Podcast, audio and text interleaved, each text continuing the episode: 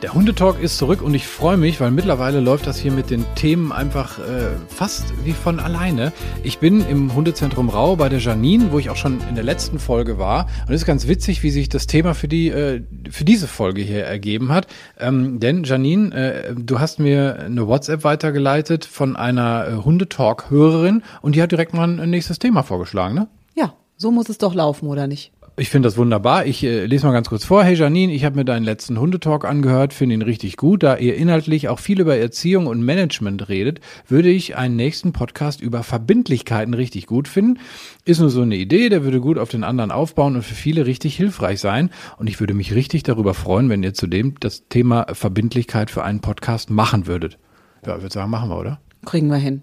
Gut, wir beschäftigen uns also heute mit dem Thema Verbindlichkeit. Da geht es ja auch so ein bisschen, ja, wir sind ja gerne mal zwischendurch so ein kleines bisschen philosophischer auch. Also es geht mehr darum, so ein bisschen drüber nachzudenken, äh, über die, die, Beziehung zum Hund, äh, über das, was gut läuft, das, was aber vielleicht auch nicht so gut läuft und warum es vielleicht nicht so gut läuft. Und da wollen wir heute eben mal das Thema Verbindlichkeit so ein bisschen aufdröseln. Du hast dir Gedanken gemacht. Was ist denn dir in Bezug auf dieses Thema wichtig? Also äh, grundsätzlich muss ich natürlich erstmal so ein bisschen definieren, was bedeutet Verbindlichkeit überhaupt. Ähm, jetzt haben wir natürlich eine, eine äh, klar kann ich es googeln und habe dann eine Definition per Dr. Google oder Duden oder wie auch immer. Ähm, und man kennt natürlich das Wort oder benutzt das Wort Verbindlichkeiten halt häufig irgendwie in geschäftlichen Beziehungen, was weiß ich, äh, ne, Rechnungssteller, Rechnungsempfänger quasi. Ähm, ganz, ganz grob kann man es tatsächlich ja auch so ein bisschen ähm, anlehnen. Was aber halt das Entscheidende an dieser ganzen Geschichte ist, dass eine Verbindlichkeit das Wort Verbindung beinhaltet und eine Verbindung ja grundsätzlich immer mindestens zwei Parteien erfordert. Also eine alleine kann ja keine, oh, vielleicht eine Verbindung mit sich selbst haben, aber darum geht's ja jetzt hier nicht. Ähm, das heißt also, mir ist vor allem wichtig, dass der Mensch äh, die Verbindung zu seinem Hund herstellt und diese auch pflegt. Und ähm, die Verbindlichkeit ergibt sich daraus. Und ähm, wenn wir jetzt das Ganze, ich sag jetzt mal, äh, mal in so einzelne Stichpunkte zusammenfassen oder einfach mal einzelne Stichpunkte nennen, um die Kernaussage zusammenzufassen, dann hätten wir eben äh, neben der Verbindung auch Wörter wie ähm, Konstanz, Zuverlässigkeit, Klarheit, Kommunikation, Kooperation und auch Konzentration. Und da gibt's natürlich jetzt, ja, wenn wir wieder in den philosophischen Bereich kommen, ähm, ganz viel, was darauf aufbaut. Du hast jetzt schon ein paar Begriffe genannt. Ich denke die ganze Zeit auch schon drüber nach, Mensch, was bedeutet denn für mich eigentlich so das Thema Verbindlichkeit, auch jetzt in, in Bezug auf, auf meine Verbindung äh, zu Slash. Und ähm, das hat schon mehrere Ebenen. Und ich glaube, dass das Wichtigste, was du eben auch schon sagtest und was ja auch auf dieser Google-Definition im Grunde genommen klar wird, es gehören zwei dazu. Also es ist schon sowas wie eine Wechselwirkung. Und das heißt dann ähm, auf der anderen Seite aber auch, ich kann jetzt nicht einfach irgendwie dahergehen und sagen, naja, ich, ich will jetzt irgendwie hier Verbindlichkeit, mach du mal, sondern ich muss auch. Ja, ganz genau. Ich kann jetzt nicht von meinem Hund irgendwie erwarten, dass er ähm, mir treu ergeben äh, jeden Tag oder jeden Abend äh, auf der Couch die Füße wärmt ähm, und ich nichts für ihn tue. Also ich muss ihn zumindest vielleicht mal füttern oder mal irgendwie auch seine Grundbedürfnisse ähm, erfüllen. So und da sind wir natürlich jetzt noch auf einer relativ ähm, oberflächlichen Ebene, natürlich, also Grundbedürfnisse müssen erfüllt werden. Also ich meine, gut, da leistet vielleicht an der Stelle der Hund erstmal tendenziell weniger als der Mensch. Na, ich meine, ich habe jetzt sonntags bei Regenwetter auch nicht so viel Lust, irgendwie äh, draußen durch den Matsch zu laufen. Das macht man natürlich dann für den Hund. Ähm, aber ja, natürlich erwarte ich dann auch zumindest von meinem Hund, dass er ähm, ja bei mir bleibt und ähm, keine Ahnung, gehorcht, wenn ich eine rufe oder wenn, wenn mir ein anderer entgegenkommt, mich jetzt nicht noch irgendwie bäuchlings in den Schlamm zieht oder sowas. Also das sind natürlich so erstmal so rein oberflächliche äh, Komponenten. Aber im Grunde geht es ja viel, viel tiefer. Ne? Also so wie du ja schon sagst, ne? man, man überlegt ja, ne? wie ist die Beziehung zu meinem Hund? Und Beziehung ist natürlich auch ein ganz, ganz entscheidendes Wort. Ähm, was erwarte ich von meinem Hund? Aber was erwartet auch mein Hund von mir? Und ich habe so im täglichen Umgang mit Hunden und Menschen häufig das Gefühl, dass der Mensch an der Stelle, was denn der Hund von ihm erwartet, oft nicht ähm, tiefgründig genug blickt, denkt, empfindet. Ich sag mal, gerade so im Punkt zum Beispiel Vertrauen.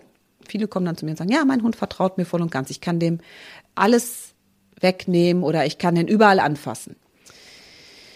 Ja, also wenn darauf jetzt Vertrauen aufbaut, das, äh, also ich sag mal, das kann ich, das kann jeder Tierarzt mit irgendwie 80 Prozent oder vielleicht sogar 90 Prozent seiner seiner äh, Patientenhunde, denen ins Maul fassen oder die überall anfassen, einfach weil sie gut sozialisiert sind im besten Fall. Bei manchen geht's natürlich nicht, aber das hat ja nichts mit Vertrauen zu tun. Also das ist vielleicht eher eine Art von Sozialisierung, Erziehung.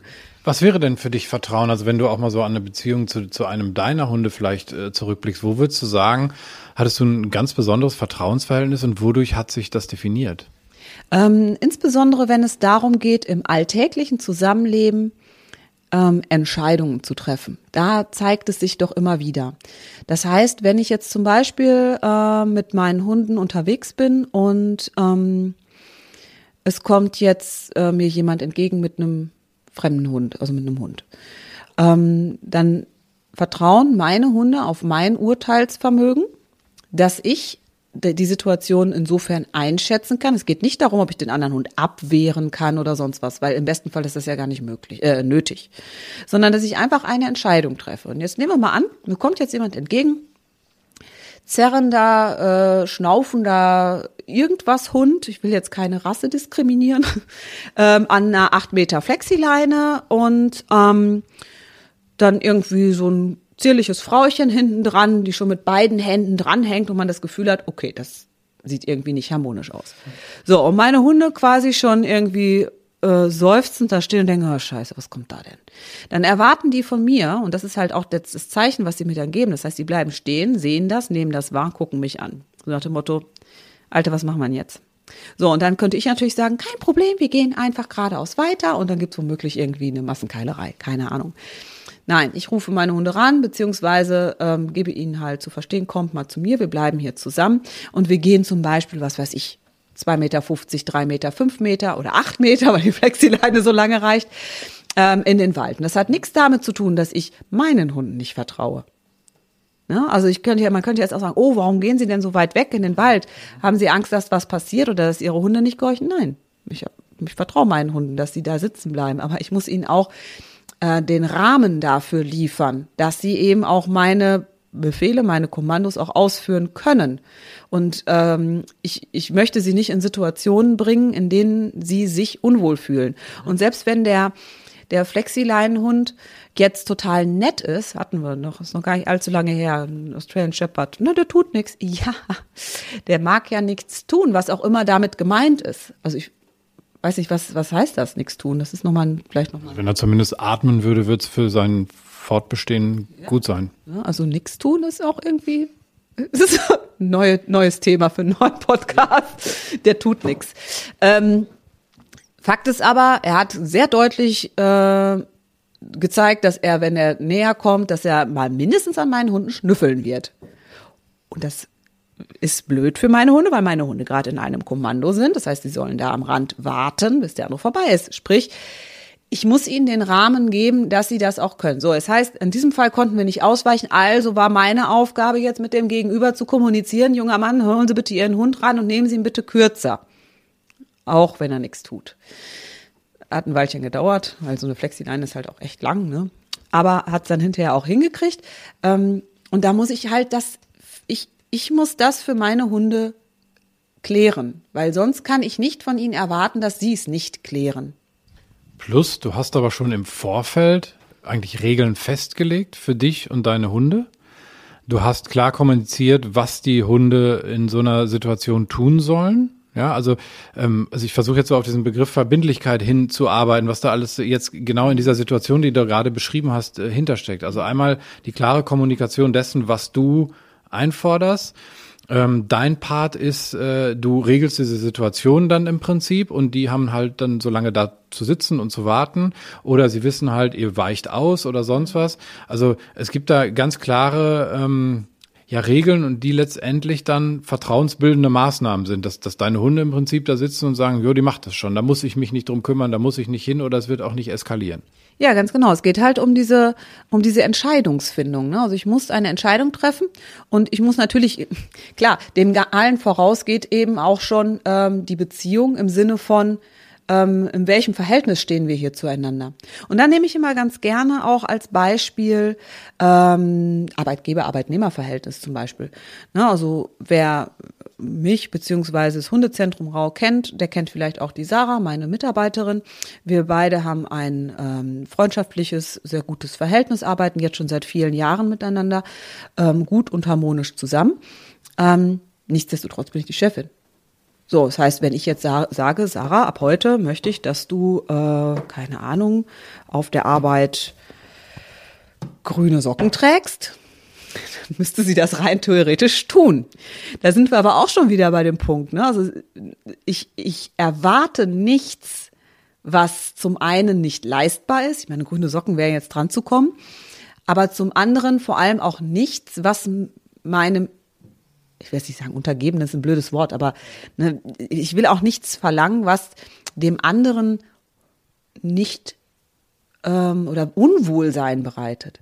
Ja, oder nicht zu vermitteln ist, weil du, also warum soll, warum ja. zur Hölle sollte ich grüne Socken äh, tragen, wenn ich für dich arbeite? Also wenn es irgendeinen Sinn ergibt oder so, dann erschließt sich das ja auch und dann erschließt sich ja diese Verbindlichkeit auch daraus. Wenn du jetzt sagst, pass auf, wenn du mit den Hunden gehst, trag bitte nur eine Weste mit, mit der Aufschrift des Hundezentrums, dann würde ich ja sagen, ah klar, verstehe ich. Und dann, dann, genau. das, ja, ich weiß, was du meinst. Genau, also es muss halt irgendwo auch eine Sinnhaftigkeit hinter dem Auftrag stecken, den ich ähm, vermitteln will, weil ansonsten ist es nur eine reine Schikane oder einfach nur eine Machtausübung und darum geht's nicht bei Verbindlichkeit.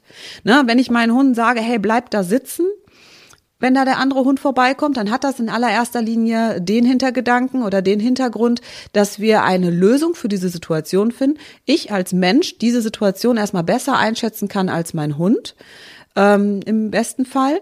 Ähm, und naja, ich bin auch an, an Regeln gebunden oder unterliege ja auch Regeln hier in Deutschland. Es gibt ein Landeshundegesetz und so weiter. Wenn meine Hunde jetzt jedes Mal frei walten dürften, wie sie wollen, dann wird es nicht lange dauern und irgendein Nachbar XY wird sagen, hier, die Frau Rau, die hat ihre Hunde nicht im Griff, wird mich irgendwo anschwärzen und dann hätten meine Hunde halt auch weniger davon, weil dann wird es irgendwelche Verordnungen geben, bla bla bla, ein ganzer Rattenschwanz. Und das wollen wir natürlich vermeiden. Mal abgesehen vom, von der Unversehrtheit. Ich weiß ja auch nicht, wenn die jetzt da losschießen, ich weiß nicht, ob die den anderen verletzen, ob der andere die verletzt. Völlig egal. Also ich, ich möchte einfach diesen Konflikt nicht.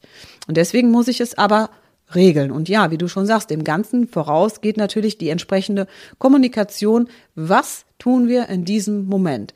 Das setzt natürlich auch voraus, dass Verbindlichkeiten vorher schon geklärt wurden. In einfachen alltäglichen Ritualen. Was weiß ich, nehme mal an, was wahrscheinlich so wirklich so ziemlich jeder Hundehalter äh, durchzieht, ist, mach Sitz, ich stelle den Futternapf hin, warte, okay, du darfst. So, das macht ja irgendwie so ziemlich jeder. So, und das ist auch irgendwie dann immer jedem klar, ja, wenn er also nicht sitzen bleibt, dann kriegt er sein Futter nicht. So, also irgendwo hat man natürlich schon eine gewisse ähm, Verhältnis, also ein gewisses Verhältnis aufgebaut, woraus hervorgeht, pass auf, ich bin der Auftraggeber und du bist quasi der Ausführende. Ähm, aber es geht nicht, und das ist ganz, ganz wichtig, es geht nicht um Machtausübung sondern es geht um klare Kommunikation und dem ähm, sozialen Miteinander dadurch ja auch. Also sprich, wenn, wenn wir das gut kommunizieren, dann hat ja jeder das Bestmögliche, was er aus dieser Verbindung hervorbringen kann. So ist der Plan. Beispiel mit dem, wir hatten kurz vorher im Vorgespräch darüber gesprochen, ich bestelle einen Handwerker, ähm, möchte neue Fenster haben. So, das heißt, ich muss ja erstmal Kontakt aufnehmen, muss den Handwerker kontaktieren. Ich muss dem mein Anliegen erklären. Ich muss dem also klar mitteilen, was will ich denn überhaupt? Jetzt kann der natürlich auch sagen, nee, Frau Hauer, das ist eine total blöde Idee, machen Sie das lieber so und so. Das heißt, auch das, auch mein Gegenüber darf mir ja Vorschläge unterbreiten. Wenn Sarah sagt, nee, ich möchte aber lieber blaue statt grüne Socken anhaben, dann müsste ich zumindest mal eben drüber nachdenken, ob das Sinn macht. Oder ob ich blau auch akzeptieren kann oder ob das vielleicht sogar besser ist. Ne? Ähm, dann muss ich natürlich auch klarstellen, unter welchen, zu welchen Konditionen. Ne? Was will der von mir haben? Was ähm, will ich von ihm haben? Welche Materialien müssen zur Verfügung stehen? Und, und, und. Es muss ein Termin ausgemacht werden. Ich erwarte von dem Handwerker, dass er termingerecht vor meiner Tür steht. Der erwartet aber auch, dass ich ihm die Tür aufmache und so weiter. Und es ist immer ein, ein Geben und Nehmen. Und jeder muss seinen Teil dazu beitragen. Das Beispiel mit dem, mit dem Handwerker finde ich super, weil da halt ähm, ja ganz klar ist, wer was, also das haben wir ja einfach irgendwann gelernt. Also ne, wer da was jetzt in diese Beziehung, ist ja eine geschäftliche Beziehung, dann in, in dem Moment, wer da was einbringt. Ich glaube, da ist das Thema Klarheit halt ähm, wirklich ein ganz großes. Das ist, das ist für uns halt eigentlich so ein Automatismus, aber im Bereich oder in der Kommunikation mit dem Hund müssen wir uns das ja erst erarbeiten. Nichtsdestotrotz ist die Klarheit, das, glaube ich, die Grundlage für alles weitere. Ne? Ja, ganz genau. Ne? Ich meine, stell dir mal vor, wenn ich jetzt sage, ich hätte gerne Fenster und der kommt jetzt an und baut mir hier pinke Fenster ein in mein altes gelbes Fachwerkhaus. Und ich sage, ja, aber äh, oder keine pinken Fenster. Und dann sagt der, ja, haben Sie mir nicht gesagt. Ja, hätten wir mal vorher drüber sprechen sollen. Ne? genau. Also man muss schon sich, also vor allem sich selbst erstmal darüber im Klaren sein, wie stelle ich mir das vor? Ne? Also wenn ich ein, ein, Regal bauen will, dann muss ich mir ja schon mal über, überlegen, wo will ich das denn hinstellen? Welchen Zweck soll das erfüllen? Wie groß muss das sein? Wie viele Böden muss das haben? Und wenn ich dann beim Bauen feststelle, ach guck mal, das wäre vielleicht cool, wenn man hier noch eine Schublade einbaut, das Ne, das heißt ja nicht, dass man nicht auch mal von einem gewissen Plan abweichen kann. Aber ein Grund, Grundkonstrukt muss ich schon irgendwie vorweisen können, bevor ich überhaupt meinem Gegenüber mein Anliegen irgendwie erklären kann. Lass mal in die Praxis einsteigen. Wie, wie kann ich das üben? Wie kann ich das trainieren mit meinem Hund? Also, ähm, da gibt es tatsächlich natürlich ganz, ganz viele Möglichkeiten, insbesondere im Alltag. Aber um sich einfach erstmal von dieser Alltags- ähm, Situation so ein bisschen zu lösen, einfach um den Konflikt zu, den Konflikt nicht zu vermeiden, sondern ihn, wenn dann bewusst aufkommen zu lassen, macht es durchaus Sinn, eine, eine Übung zu machen, worin erstmal klargestellt wird, okay, wer ist der Auftraggeber? Wer ist der Auftragnehmer? Natürlich reden wir auch ein bisschen von Gehorsam. Das heißt, ähm, ich sage mal, Gehorsam hat nichts mit Wollen zu tun. Das heißt also, der Hund wird diesen Vorschlag erstmal blöd finden, unter Umständen. Wobei in der ersten Übung findet dann noch nicht blöd, erst wenn es dann um die weitere Verbindlichkeit geht. Nehmen wir mal als Beispiel, ich setze meinen Hund, ich möchte, dass mein Hund sich hinsetzt auf Kommando und möchte halt, dass er so lange da sitzen bleibt, bis ich ihn auflöse. So. Das klingt jetzt erstmal einfach, aber der erste Schritt ist ja erstmal, dass mein Hund überhaupt weiß, dass er sich hinsetzen soll. Das heißt, ich muss ihn erstmal ansprechen. Das heißt, mein Hund muss erstmal wissen, dass er angesprochen ist. Da geht's ja schon los. Ne? Also sprich, ich muss ihn erstmal körperlich ansprechen, mich ihm zuwenden, Blickkontakt zu meinem Hund suchen, kann seinen Namen natürlich nennen. Und erst wenn ich den Kontakt habe, dann kommt das Sitzkommando. Da ist zum Beispiel schon häufig bei vielen Menschen, dieser Schritt wird einfach übersprungen. Es wird Sitz gesagt. Und da Hunde auf das Sitz in der Regel sehr gut konditioniert sind, weil sie es von klein auf kennen und weil es einfach sehr häufig angewandt wird, ist das schon fast ein Automatismus. Hund setzt sich hin. Das Problem ist, Hund bleibt meist nur so lange sitzen, wie er sitzen bleiben will. Nehmen wir mal als Beispiel, Hund springt aus dem Auto. Jetzt sage ich dem Sitz. So, jetzt kommt er aus dem Auto gesprungen, setzt sich hin, guckt aber in weite Ferne. Jetzt fliegt da hinten ein Vogel her, zack, steht er wieder auf. Weil er ist ja gar nicht bei mir gewesen. Und die, die, der Auftrag war nicht klar definiert. Er hat sich zwar hingesetzt, es ist aber nicht klar gewesen, ja, wie lange denn. Und das muss ich erstmal definieren. Sprich, ich nehme Kontakt zu meinem Hund auf, ähm, gebe ihm das Sitzkommando, nachdem er mich angeschaut hat, nehme den Blick kurz raus, schaue mal kurz weg, atme einmal ein und einmal aus, wende mich meinem Hund wieder zu und wenn er mich dann anschaut, was er wahrscheinlich tun wird, weil er sich denkt, was macht sie denn jetzt? Ähm, dann sage ich, hey, gut gemacht und komm. Ne, und leite quasi eine Bewegung ein, um den Hund dazu zu bringen, die Sitzposition wieder zu verlassen. So, das heißt, das ist erstmal die Basis. Ich muss ihm erstmal erklären, pass auf, ich sage Sitz und ich sage, du darfst wieder aufstehen.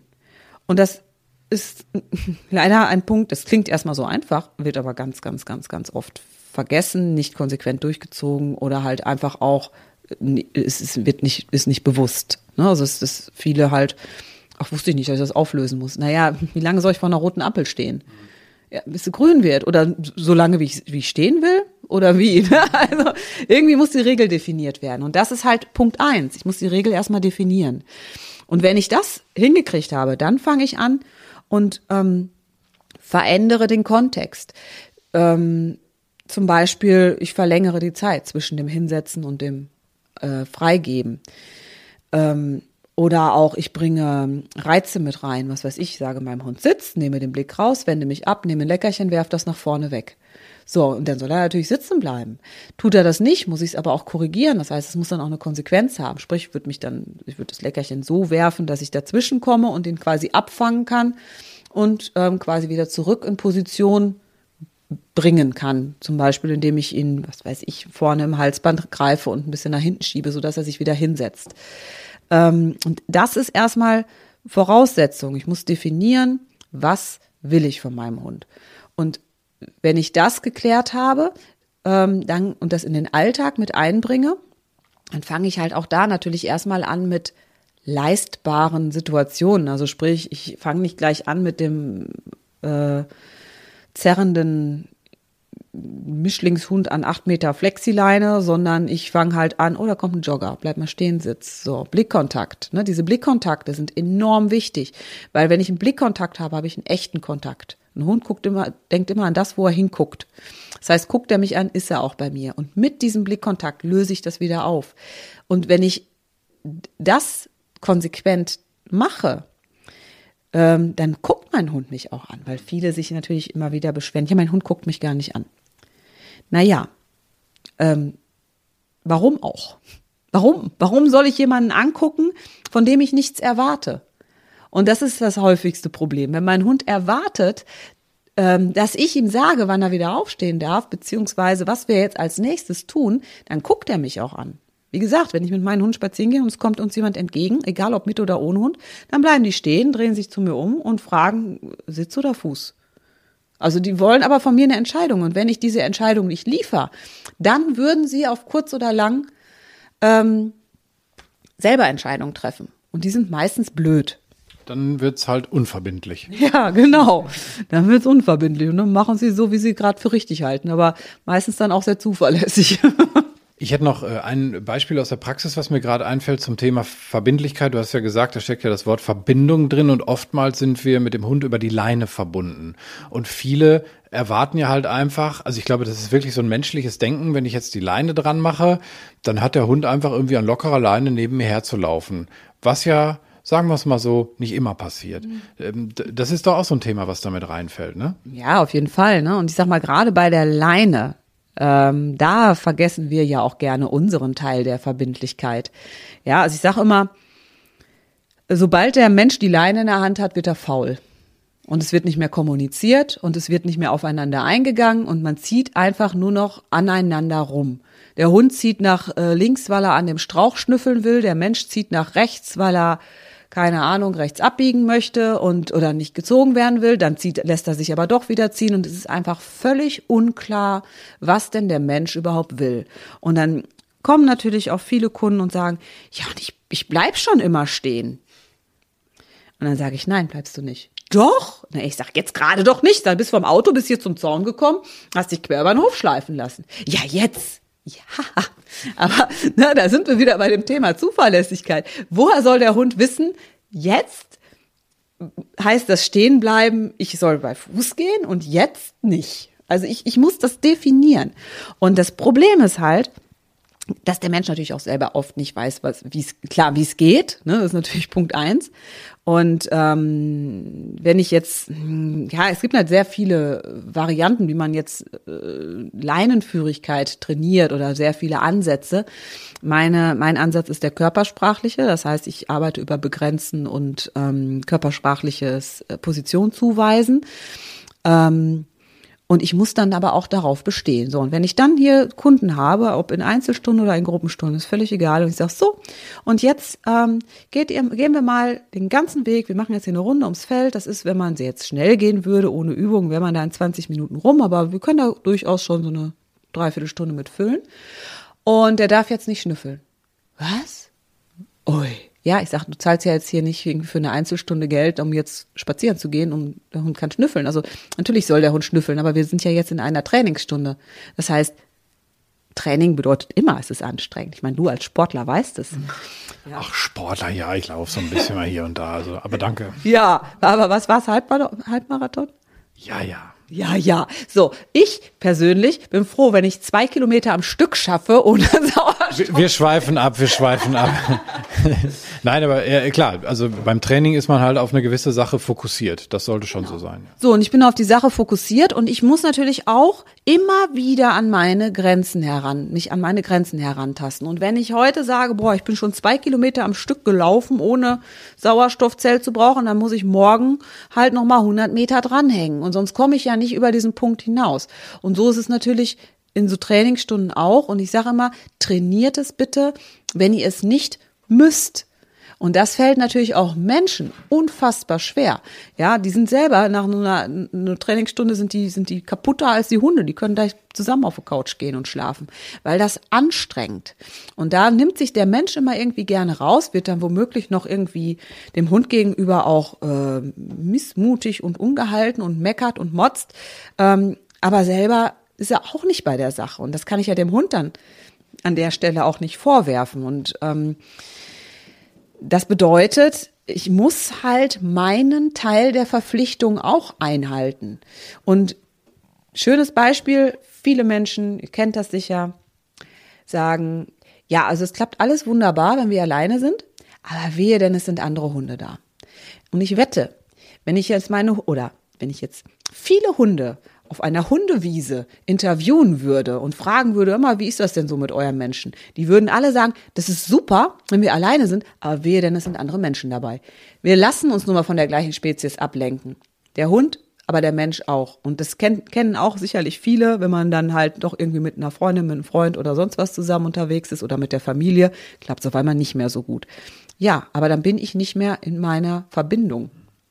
Es ist halt, es ist schon komplex, aber eigentlich gar nicht so schwer. Man, es hat ja auch was mit Achtsamkeit zu tun, ne, dass ich mich auch auf mein Gegenüber einlasse und in diesem Gespräch bleibe. Ist ja so wie wir beide jetzt hier, ne? Wenn wir jetzt uns miteinander unterhalten, dann unterhalten wir uns miteinander. Jetzt gerade, ne, man, man guckt mal eben kurz was. Wir hatten ja irgendwie noch mal so ein Google äh, Definition Verbindlichkeit gesucht und schon driftet man ab. Du hast mir irgendwas erzählt, ich habe keine Ahnung mehr was. Sei mir nicht böse, ich habe. Du hast mir nicht zugehört.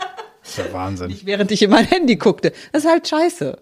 Entschuldigung, darf man das sagen? Scheiße darf man sagen. Okay, Gott sei Dank. ja, also ich könnte da wieder den ganzen Abend philosophieren, wie du schon merkst. Aber ich sag mal, das, das Entscheidende ist halt wirklich, seid euch eurem eigenen Auftrag bewusst, eurer eigenen Verpflichtung in dieser Verbindung. Ich, ich muss ja, sag ich mal, mich auf die Ebene meines Hundes auch so ein bisschen einlassen, um ihm erklären zu können, was ich von ihm will und muss auch eine entsprechende Empathie meinem Gegenüber äh, entgegenbringen, um zu verstehen, wie er es empfindet. Heute noch wieder beim Agility-Training gehabt. Ne? Also die, die Hundeführerin hatte eine Idee, wie sie diesen Parcours führt. Und man, man hat es von außen so wunderbar gesehen, wie dieser Hund sein Frauchen anguckte und mit riesigen Fragezeichen über dem Kopf daherlief und denkt, wo will sie denn jetzt hin? naja, und ich habe dann gesagt, naja, von außen hätte ich es auch nicht beurteilen können, so bis zum letzten Moment. Und naja, je besser ich es kommuniziere, je besser ich mich auf mein Vorhaben, auf mein Ziel fokussiere, desto besser kann ich das sortieren und umsetzen. Also ich würde es gerne noch mal einmal ganz kurz zusammenfassen. Verbindlichkeit ist so ein, ich sag mal, so ein, so ein, so ein Ziel, also ein Zustand ähm, innerhalb der Beziehung zwischen Hund und Mensch, den wir, glaube ich, alle äh, erreichen würden, weil Verbindlichkeit ja vieles bedeutet. Eben eine Verbindung zu haben, wie du schon sagst, bedeutet Vertrauen und es ist Zuverlässigkeit und das wollen wir ja alle irgendwie, also auch wir Menschen so im Alltag. Ist ja nichts Schlechtes, im Gegenteil, ist ja gut, dann, dann weiß man Bescheid und dann funktionieren manche Dinge reibungslos. Und ich glaube, wir haben jetzt in, im, im Laufe dieser Folge einfach äh, verschiedene Bestandteile dieses Oberbegriffs Verbindlichkeit rausgearbeitet, die alle wichtig sind und haben vor allem gelernt, das was du auch zum Schluss nochmal sagtest, hey, wir haben da als Mensch aber auch unsere Aufgabe zu leisten, damit wir diesen Zustand der Verbindlichkeit erreichen. Hast du, hast du mir jetzt zugehört oder hast du ihn wieder ins Handy? ja, genau. Ne? Und egal in welchem Bereich es ist, wie du schon sagst, also dieses Zuverlässigkeit und Vertrauen, ganz, ganz wichtig. Ich, ich muss mich auf mein Gegenüber verlassen können. Ich möchte, dass mein Hund äh, zu mir kommt, wenn ich ihn rufe. Aber dafür muss ich meinem Hund auch was bieten. Und nicht nur einen vollen Napf. sondern Entscheidungen treffen, gute Entscheidungen treffen ähm, und mir bewusst darüber sein, welche Entscheidung auch was für meinen Hund bedeutet. Ne, wenn ich ihn jetzt beispielsweise Hundegruppe reinlaufen lasse, die mir gerade im Wald entgegenkommt und der wird da verprügelt, dann war das eine blöde Entscheidung meinerseits. Ob er das jetzt mir direkt in die Schuhe schiebt, sind Menschen, äh, Hunde zum Glück nicht so, ja, äh, wie sagt man das, äh, miesepetrig wie Menschen, dass die immer gleich irgendwie sagen, du bist schuld. Aber ähm, schlussendlich ähm, kann das bedeuten, dass wenn ich jetzt das nächste Mal mit meinem Hund auf diese Hundegruppe treffe und ich keine bessere Entscheidung treffe, dass mein Hund einfach Hackengas gibt und sagt, okay, ich hau ab und laufe nach Hause. Das ist doch auch blöd. Janine, dann danke ich dir für die verbindliche Zusage zu dieser Folge. Genau. Siehst du, das ist nämlich auch so eine Sache. Das ist auch, auch eine Verbindlichkeit, ne? Genau, ich verlasse mich darauf, dass du hier pünktlich mit Essen auf der Matte stehst. Und das ist zum Beispiel auch ein ungeschriebenes Gesetz. Das stimmt, wobei du in der WhatsApp geschrieben hast, hey, ich glaube, es ist mal wieder Zeit für Sushi, aber wir haben heute Nudeln gegessen. Ja, genau. Und dann habe ich nämlich noch in meinem, in meinem Kurs noch gesagt, super, jetzt muss ich auch noch Essen bestellen. Auf die Frage, was du denn möchtest, kamen dann Nudeln. Schönen Dank. Ich sag, warum sind wir nicht einfach bei Sushi geblieben? Dann hätte ich gewusst, was ich jetzt bestellen muss. Okay, nächstes, nächstes Mal dann wieder verbindlicher, was die Essenswahl angeht. Dann bleiben wir bei Sushi. Alles klar. Ich danke dir für diese Folge und äh, ganz unverbindlich bis zum nächsten Mal. Bis zum nächsten Mal.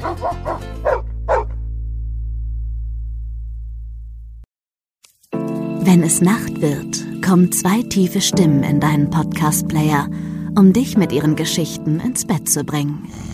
Rote Bar ist dein Einschlaf-Podcast zum Einkuscheln und Wegschlummern. Ich hatte mal eine Freundin, wenn wir zusammen im Urlaub waren, dann ging sie im Pool und dann guckte sie mich an. Oh, ich habe schon gemacht. Ah. Dann ins Meer. Oh, ich habe schon gemacht. Und die machte immer direkt überall ins Wasser rein. Was war sie für eine Rasse? Ein Collie oder? Eine Blondine. Hör ihn zweimal, dreimal, zehnmal und schlaf immer wieder dabei ein. Tim und Matze brummen dich zur Late Night in den Schlaf. Was hältst du so von dickeren Bettdecken? Ich bin sowieso ein kleines Heizkraftwerk im Bett. Ist wirklich so. Ich entwickle wahnsinnige Hitze nachts. Ich schwitze ja. auch oftmals sehr viel. Ja, wenn jemand an mir klebt, das Ach, Wenn man so leiden. zu zweit, kannst du nicht haben. Ja, zu zweit schon, aber bitte, bitte ein bisschen Abstand halten. Also so einschlafen ist okay, aber dann bitte irgendwann lösen und in seinen Bereich rüberrollen. Ich schlafe besser, wenn ich zu zweit schlafe. Ich glaube, es ist Gewohnheit. Das kann sein. Ich glaube, wenn man sich ein halbes Jahr hinter seinen Chef legen würde, dann würde man den von heute auf morgen vermissen. Das ist so ein bisschen wie das Stockholm-Syndrom. Kennst du das? Wenn der Entführer ja, von einem lässt, dann vermisst man den. Schöne Träume mit Rote Bar Podcast, dem entspanntesten Podcast in Deutschland.